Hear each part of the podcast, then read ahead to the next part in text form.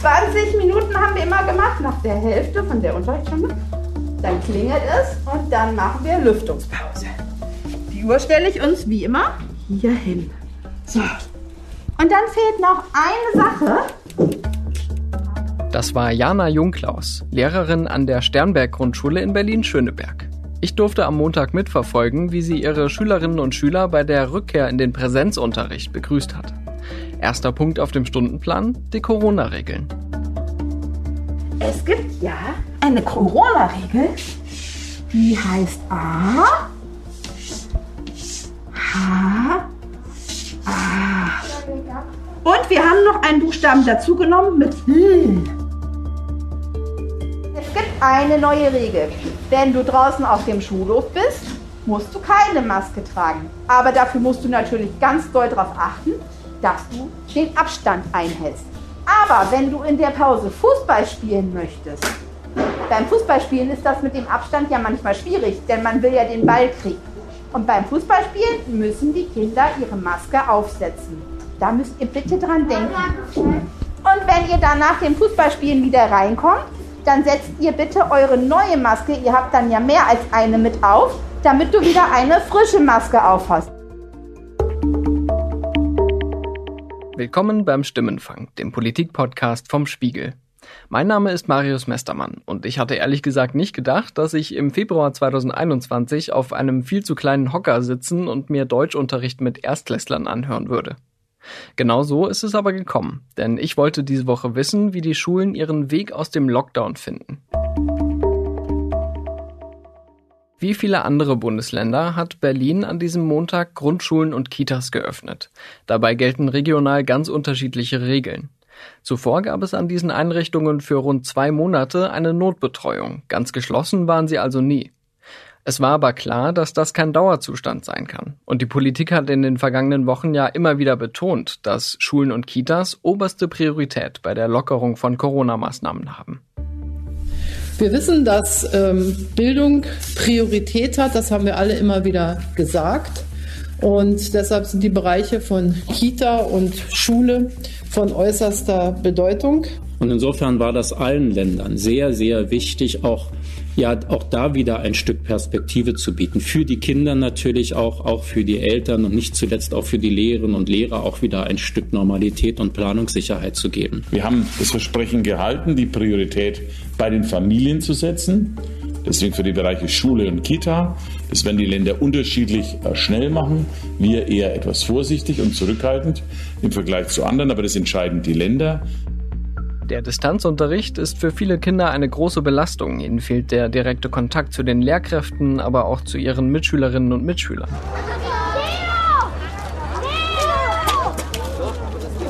Ja, die Wiedersehensfreude ist groß. Die Kinder haben sich ja auch überwiegend nur online gesehen.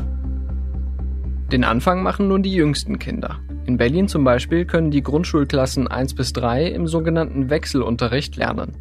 Eine Variante davon, die eine Hälfte kommt montags, mittwochs und freitags, die andere dienstags und donnerstags. In der nächsten Woche läuft es umgekehrt. Für viele Eltern, die keinen Anspruch auf Notbetreuung haben oder sich vielleicht auch bewusst dagegen entschieden haben, ist der Heimunterricht auf Dauer natürlich belastend. Auch jetzt fiel manchen die Entscheidung schwer, ihre Kinder wieder in die Schule zu schicken. Es ist eine Erleichterung, aber es ist kein gutes Gefühl, müssen wir ganz ehrlich sagen. Wir haben uns sehr schwer getan. Ja, wir haben ihn nicht mit gutem Gefühl jetzt hierher gegeben heute. Also wir haben auch lange überlegt, ob wir das überhaupt machen. Bei vielen anderen Eltern war das, glaube ich, nicht so das Thema, sondern eher die Erleichterung im Vordergrund. Aber wir haben uns äh, damit nicht leicht getan. Also die Belastung zu Hause hätten wir, glaube ich, noch ein bisschen länger aufrechterhalten können, aber das war jetzt stand im Vordergrund, dass er sozusagen mit den anderen hier auch zusammen starten kann und äh, den richtigen Unterricht bekommt und nicht den äh, zu Hause quasi Unterricht.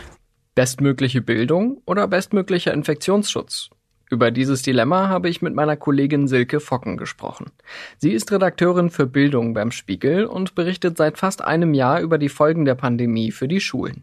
Ich sehe das natürlich stark mit dem Blick darauf, was das bei Kindern und Jugendlichen anrichtet.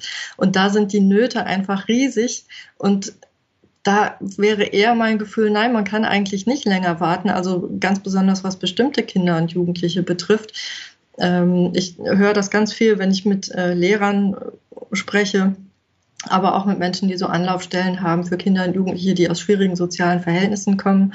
Ähm, die sagen wirklich, das ist kaum noch zu tragen so. Die bemerken, dass die ja, dass vermehrt Kinder depressive Verstimmungen haben, Sorgen haben, Ängste haben, dass die Verhaltensauffälligkeiten entwickeln, dass die unglaublich große Lernrückstände haben und nicht so richtig klar ist, wie sie das eigentlich wieder aufholen können. So äh, ein Lehrer, der berichtete, dass die Erstklässler beispielsweise jetzt noch längst nicht da sind beim Lesen lernen, wo sie eigentlich sein sollten, so wie das sonst in den Jahrgängen üblich ist. Die Zweitklässler hätten beim Lesen lernen schon ganz viel verlernt und das sind ja Basics. Also das kann man ja auch nicht so ohne weiteres irgendwie wieder aufholen aufholen, vor allen Dingen eben diese Freude am Lernen, Spaß am Lernen, motiviert sein, auch das Gefühl haben, das ist was ganz Wichtiges und Tolles, was ich hier mache, das soziale Miteinander. Also ich finde, das wiegt schon auch alles ähm, sehr, sehr schwer, muss man mit berücksichtigen. Wie stark der Lockdown die Psyche von Kindern belastet, zeigt die sogenannte COPSI-Studie des Universitätsklinikums Hamburg-Eppendorf. Die Forscherinnen und Forscher haben dafür zwischen Mitte Dezember und Mitte Januar mehr als 1000 Kinder und Jugendliche befragt. Dabei zeigte sich, dass die Ängste und Sorgen der Kinder im Laufe der Pandemie zugenommen haben und depressive Symptome ebenso häufiger auftreten wie psychosomatische Beschwerden, also zum Beispiel Niedergeschlagenheit oder Kopf- und Bauchschmerzen. Außerdem berichteten die Kinder über mehr Streit in den Familien, mehr schulische Probleme und ein schlechteres Verhältnis zu ihren Freundinnen und Freunden.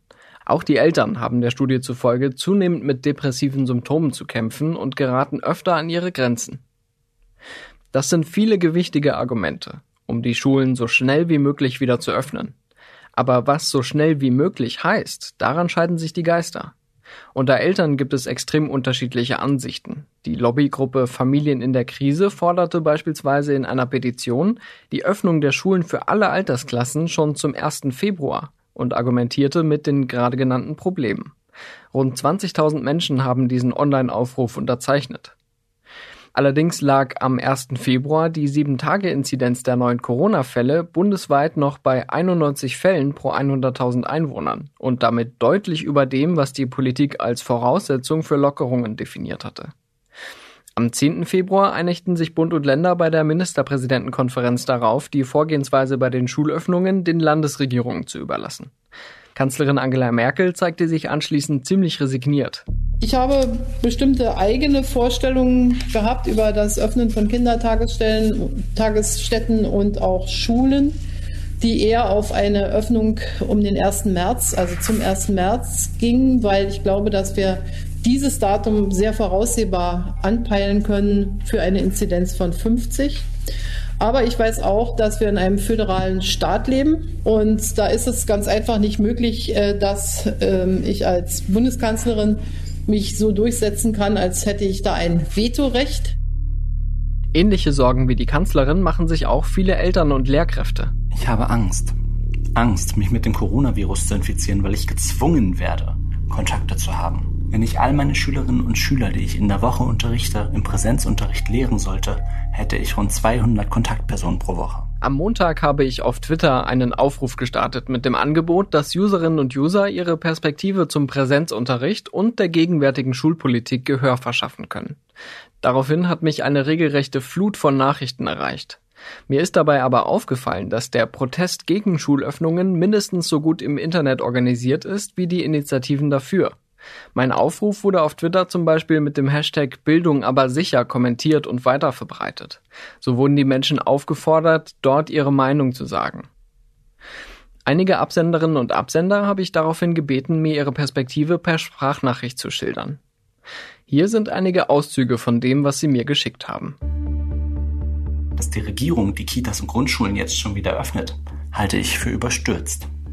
Zwar arbeite ich als Lehrkraft an einem Gymnasium in Schleswig-Holstein, doch es erfüllt mich mit Angst zu wissen, dass die Regierung Versuche auf gut Glück mit der Gesundheit von Kindern, Jugendlichen und uns Lehrkräften durchführt. Ich bin wütend auf Politiker, die Warnungen der überwiegenden Mehrheit der seriösen Wissenschaftler ignorieren und Schulen und Kindergärten ohne weitere Schutzkonzepte als Lüften aufmachen. Volle Klassen, ohne Maske, kein Testen, weder der Lehrer noch der Kinder. Und insbesondere das im Licht der Neumutanten. Wir sind als Eltern zerrissen zwischen dem, was wir politisch für unverantwortlich halten, was wir aus Ansteckungsgründen für gefährlich halten und der Tatsache, dass sich unsere Tochter wünscht, ihre Schulfreunde zu sehen, wenn die Schule öffnet. Ich rechne nicht damit, dass die Schulen lange offen sind. Wir schieben die dritte Welle gerade richtig an. Hoffentlich kommen unsere Kinder da bis zur nächsten Schulschließung gesund durch. Für die zweite Klasse wurde direkt ein benotetes Diktat angekündigt. Den Kindern wird vermittelt, eure Ängste sind uns nicht wichtig. Hauptsache, ihr bringt maximalen Bildungserfolg unter Extrembedingungen. Vereine und Freizeit, die gibt es nicht. Aber Leistung. Wie dies einen positiven Effekt für die Psyche der Kinder haben soll, vermag ich beim besten Willen nicht zu erkennen. Die Öffnung der Schulen zum jetzigen Zeitpunkt halte ich für überstürzt. Aufgrund der Wiederaufnahme der Präsenzpflicht bleibt uns als Eltern nicht einmal mehr die Wahl, die Kinder in Gänze im Distanzunterricht lernen zu lassen. Ehrlich gesagt freue ich mich drauf. Ich freue mich auf die Kinder und ich freue mich aufs Unterrichten. Sehe dem Ganzen aber auch sehr ängstlich entgegen, da wir alle diesem Virus schutzlos ausgeliefert werden. Bildungsminister haben verpennt. Denn seit Beginn der Pandemie im vergangenen Jahr hat sich an Schulen kaum etwas getan. Nun sollen wir wieder in Präsenz unterrichten. Lehrkräfte können sich zwar zweimal wöchentlich testen lassen, doch genauso wenig wie ein regelmäßiger Schwangerschaftstest eine Schwangerschaft verhindern kann, können die Corona-Tests eine Infektion verhindern. Grundsätzlich würde ich sagen, Schulen öffnen ja, aber nicht so. Über das Risiko, sich in der Schule anzustecken, habe ich am Montag auch mit Jana Jungklaus gesprochen, der Grundschullehrerin vom Beginn der Sendung. Ihre Schülerinnen und Schüler hielten sich im Großen und Ganzen an die Abstands- und Hygieneregeln. Aber ganz verhindern konnte die Lehrerin nicht, dass die Masken bei manchen Kindern unter die Nase rutschen oder kurzerhand auch mal abgenommen werden. Sie hat zwischendurch natürlich immer wieder darauf hingewiesen, aber wollte das auch nicht jede Minute tun. Ich habe sie gefragt, ob sie sich in der Schule sicher fühlt. Das ist äh, eine gute Frage, denn ich bin Risikopatientin. Ich habe mich aber von Anfang an dazu entschieden, freiwillig in den Unterricht zu gehen. Ich hätte mich davon ja auch freistellen lassen können, ähm, möchte ich aber auch gar nicht. Also ich möchte jetzt auch natürlich auch einfach auch den Kontakt von meinen Schülern da auch weiter aufrechtzuerhalten. Ansonsten natürlich äh, mit FFP2-Masken fühlt man sich sicher, wobei ich auch sagen muss, die äh, meisten FFP2-Masken muss ich selber kaufen und bezahlen. Ich habe vor den Ferien zwei Stück vom Arbeitgeber gestellt bekommen und jetzt fünf Stück. Das reicht für eine Arbeitswoche. Ähm, insofern habe ich im, im, im, Monat so um die 40 Euro Kosten dafür, dass ich meine Masken hier in der Schule tragen kann und selbst geschützt bin. Die Desinfektionsmittel basieren auf Spenden der Eltern hier im Klassenraum. Also auch das kriegen wir im Moment nicht gestellt. Ähm, also den Umständen entsprechend fühle ich mich sicher, weil die Kinder eben die Masken, die Regeln auch schon gut verinnerlicht haben. Ich mache mir da aber nichts vor, diese anderthalb Meter Abstand, die kann man nicht einhalten. Man muss den Kindern zeigen, wie sie die Stifte halten sollen. Die Kinder suchen ja auch einfach die Nähe und das kann man in dem Alter denen auch gar nicht verwehren, diese Distanz. Das würden die Kinder noch gar nicht verstehen, die würden sich auch zurückgewiesen fühlen. Und spätestens, wenn Tränchen kullern, ähm, dann nehme ich natürlich auch mit aller Vorsicht äh, die Kinder in den Arm. Wir achten immer darauf, dass wir die Knuddelmasken aufhaben. Aber ähm, das, das könnte man für Kinder in dem Alter sonst gar nicht anders machen. Wir wissen natürlich schon länger, dass gerade die jungen Kinder bei den Corona-Regeln weniger diszipliniert sind und eine andere pädagogische Betreuung brauchen als die Älteren. Mittlerweile gäbe es aber genügend andere Schutzmaßnahmen, die die Schulen treffen könnten, zumindest theoretisch. Die Leiterin der Sternberg-Grundschule, Andrea Beermann, und ihre Stellvertreterin Ursula Kebe haben mir ihre Erfahrungen mit der Berliner Politik geschildert. Zum Beispiel, wie viele FFP2-Masken sie pro Person erhalten haben. Man kann die Unterstützung durch die Naturverwaltung eigentlich ziemlich genau beziffern. Das sind sieben FFP2-Masken die wir bekommen haben. Ein paar Masken für die Kinder vor einem Jahr, die auch wie Butterbrotpapier waren, also überhaupt nicht zu benutzen waren. Und jetzt zwei Kisten mit Testmaterial. Mehr haben wir nicht bekommen in dem ganzen letzten Jahr. Also die haben das Problem ja ganz einfach gelöst, indem sie einfach mal festgelegt haben, dass das Tragen von FFP2 und äh, OP-Masken in der Schule nicht vorgeschrieben ist. Wir sind zwar die einzige Gruppe, die regelmäßig größere Menschenansammlungen um sich hat. Und überall müsste man dort eine FFP2-Maske tragen, aber Lehrerinnen und Erzieherinnen und Lehrer müssen das nicht. Wahrscheinlich, weil der Kostenfaktor in der ganzen ganz heftiger wäre. Also wir sind definitiv nicht verpflichtet, das zu tun. Was wir bekommen haben, sind insgesamt drei CO2-Messgeräte und äh, die haben wir jetzt inzwischen auch schon seit mehreren Monaten. Und die habe ich durch die Klassen geschickt, um einfach mal zu testen, nach welcher Zeit wieder gelüftet werden muss. Und ähm, je nach Temper Außentemperatur ähm, stellten stellten wir dann auch fest, wie nach dem Lüften dann die Raumtemperatur in den Klassenräumen ist. Und wir hatten es äh, zu Zeiten, wo es nicht Frost draußen war, ähm, dass wir festgestellt haben, bereits nach einer Viertelstunde muss wieder gelüftet werden, weil das Gerät angeschlagen hat. Gelüftet werden musste dann für fünf Minuten bis äh, die Zahlen wieder so niedrig waren, dass wir die Fenster schließen konnten. Und zu dem Zeitpunkt waren dann äh, in den Räumen zehn Grad. Und die Kinder saßen mit Jacke, Mütze und Schall im Unterricht und hätten am liebsten auch noch Handschuhe angezogen. Das ist natürlich auch Augenwischerei, wenn ich nur drei Geräte habe, weil je nach Außentemperatur und Innentemperatur verändern sich diese Lüftungszeiten natürlich. Jetzt muss ich viel länger die Fenster offen halten, um den volldigen Luftaustausch zu haben, als bei minus 13 Grad.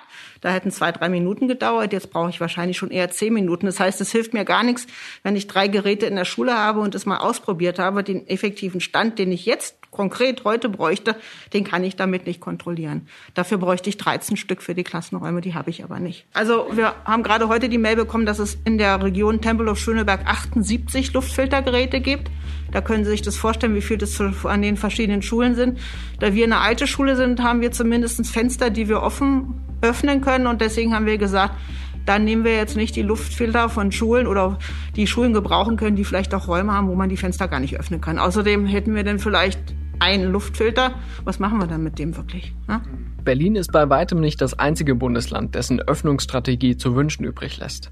Auch nach fast einem Jahr Pandemie fehlen tragfähige Konzepte, an denen sich alle Schulen orientieren können und die einen weitgehend sicheren Unterricht ermöglichen.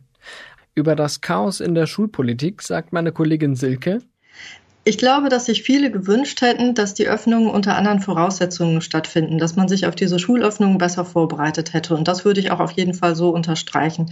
Man ist ja Mitte Dezember so ziemlich aus dem vollen Präsenzbetrieb in eine Vollbremsung gegangen und hat die Kinder und Jugendlichen alle nach Hause geschickt in den sogenannten Distanzunterricht. Und ich hätte mir gewünscht, dass es schon vorab Zwischenlösungen gegeben hätte. Bestimmte Modelle gab es dafür ja schon, dass äh, Schüler in Kleingruppen unterrichtet werden dass man eben tatsächlich vor Ort Abstand halten kann, ähm, das ist nicht so richtig passiert, das passiert dann jetzt, aber trotzdem sind noch weitere flankierende Maßnahmen nicht so, wie viele Schülerinnen und Schüler und auch Lehrer und Familien und so weiter sich das wünschen würden. Also Österreich beispielsweise hat ja so eine Schnellteststrategie entwickelt, wonach tatsächlich die Schüler einmal oder zweimal die Woche selbst zu Hause so einen Test machen können. Der ist nicht komplett sicher, aber das ist natürlich schon viel, mal viel mehr wert, als wenn man überhaupt keinen Test hat.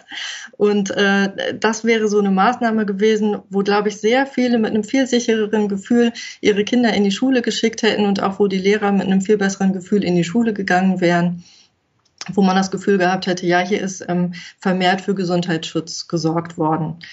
Und das ist hier eben nicht passiert, also jedenfalls nicht flächendeckend. Es gibt einzelne Länder wie Sachsen zum Beispiel, die ähm, vermehrt auf äh, Schnelltests gesetzt haben, äh, wobei die Schüler und äh, Schülerinnen sich das aber nicht, also diesen Test nicht selber machen können. Aber immerhin gab es so Gedanken in diese Richtung. Und da ließen sich jetzt noch weitere Beispiele aufzählen. Also diese elende Debatte um die Luftreiniger, also die uns ja jetzt seit Monaten begleitet zum Beispiel.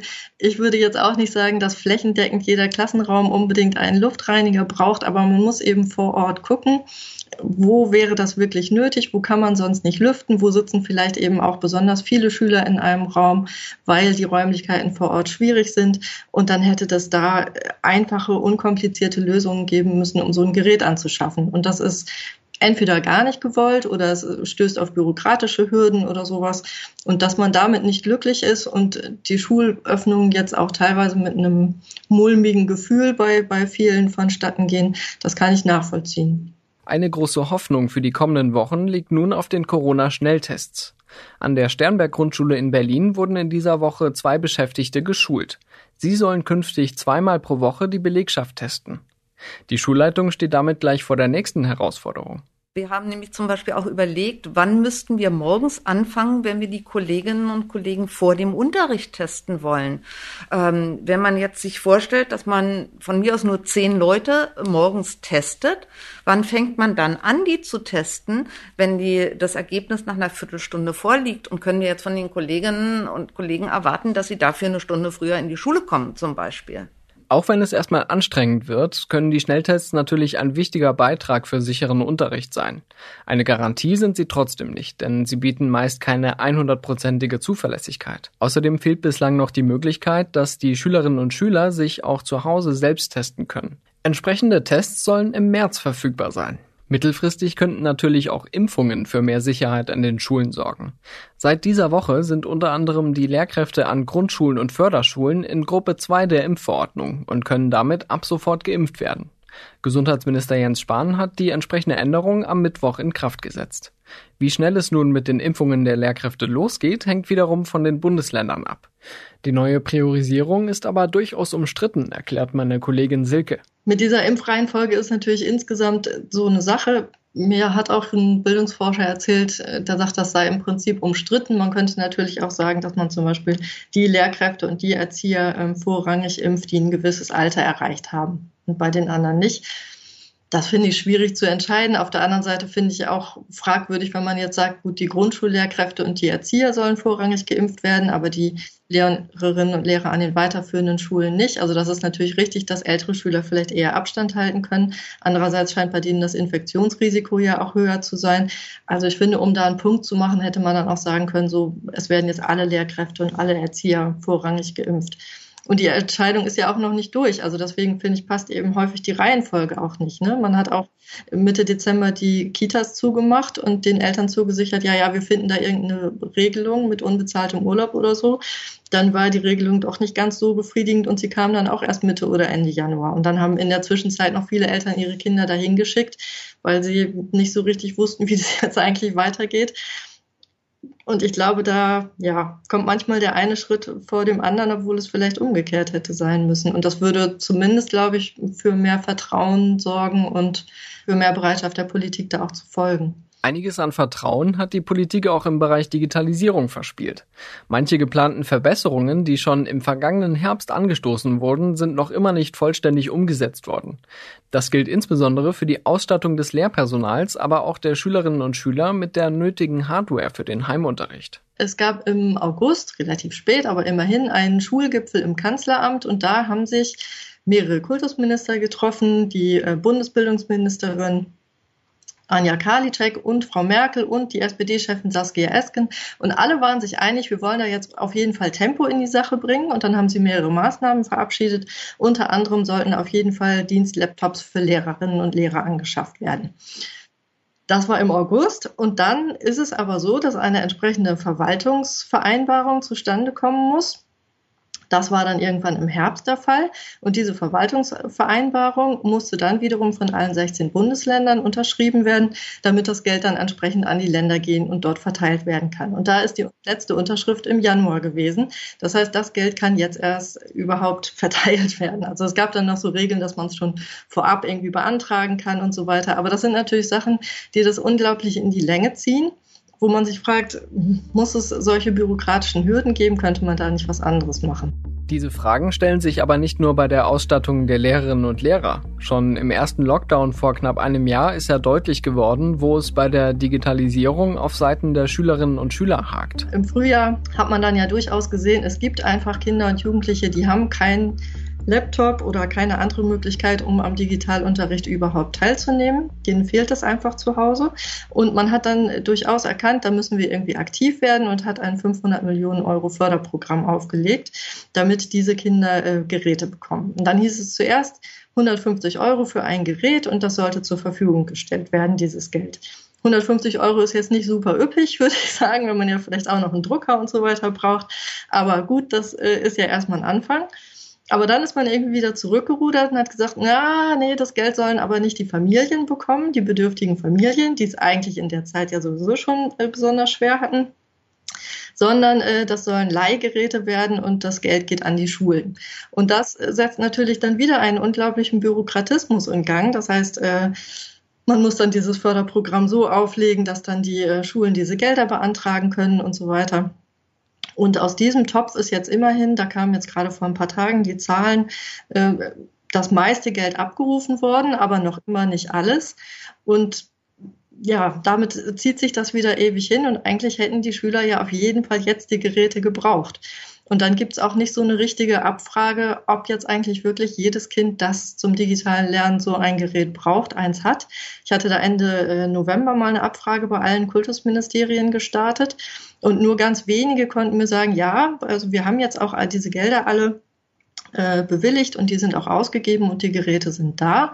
Und bei ganz vielen war es so, dass es dann hieß, ja, das macht der Schulträger und äh, die Geräte sind schon da, aber dann hört man von Lehrern, ja, aber die sind noch nicht eingerichtet, weil wir haben hier gar nicht die nötigen Kapazitäten oder nicht den Systemadministrator, der es richtig machen kann oder das Gerät ist vielleicht da, aber die Kinder haben zu Hause nicht äh, richtig WLAN, um dann damit arbeiten zu können. Also es ist eigentlich immer noch alles irgendwie sehr auf wackeligen Füßen. Die Leiterin der Sternberg-Grundschule in Berlin sagt dazu, Unsere Kinder machen zum größten Teil den Unterricht auf dem Handy mit. Und das ist natürlich eine Zumutung. Zum Abschluss dieser Folge hätte ich Ihnen sehr gern eine klare Zukunftsperspektive für die Schulen aufgezeigt. Aber wir können die Auswirkungen der Schulöffnungen noch nicht abschätzen und gerade müssen wir ja mit ansehen, dass die Infektionszahlen nicht weiter sinken. Manche Expertinnen und Politiker wären Deutschland bereits am Anfang der dritten Infektionswelle in dieser Pandemie. Und das könnte bedeuten, dass auch die jetzigen Schulöffnungen irgendwann wieder zur Disposition stehen. Ja, also das wünsche ich mir nicht. Ähm, vor allen Dingen nicht für die Kinder und Jugendlichen, aber man kann das nicht ausschließen. Bedenken sollte man allerdings auch, wenn die Politik dem Bildungsbereich einen so hohen Stellenwert einräumt, gäbe es sicher noch andere Bereiche, in denen man die Regeln verschärfen könnte, bevor man die Schulen wieder schließt. Erwähnt seien da nur die Stichworte Büroarbeit und Homeoffice. Ich habe diese Woche jedenfalls gelernt, dass die Schulöffnungen ein heikles Thema sind, bei dem verschiedene Interessen und Problemlagen aufeinanderprallen. Die Diskussion ist einerseits hochpolitisch, andererseits findet sie ganz konkret im Privatleben vieler Menschen statt und sorgt dort für Ärger. Nicht zu unterschätzen ist auch die zunehmende Mobilisierung von Eltern, sowohl für als auch gegen Schulöffnungen. Der Redebedarf scheint wirklich groß zu sein und wir wollen natürlich weiter hinhören.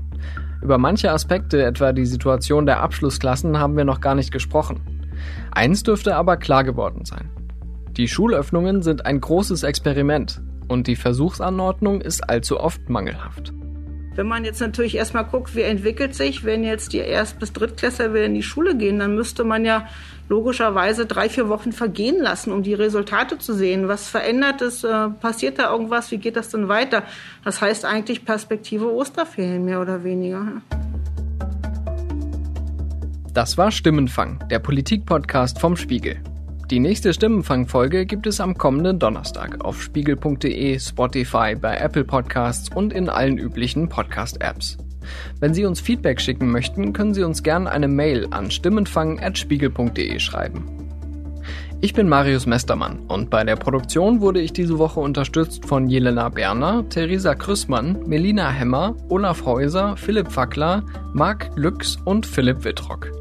Unsere Stimmenfangmusik kommt von Davide Russo.